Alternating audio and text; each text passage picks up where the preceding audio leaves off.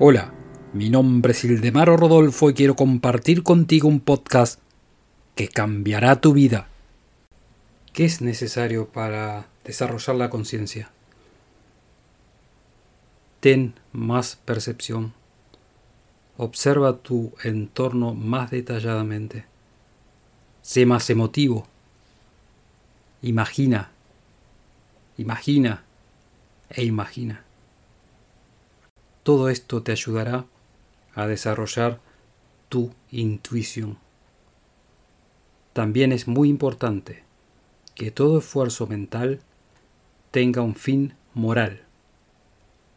La naturaleza se empeña siempre en expresar armonía. Siempre busca una solución armónica para cada herida o dificultad. Si pensamos armónicamente, la naturaleza nos dará los materiales necesarios para obtener lo que deseamos. Sigue mi podcast y te daré la llave que abrirá todas las puertas del éxito.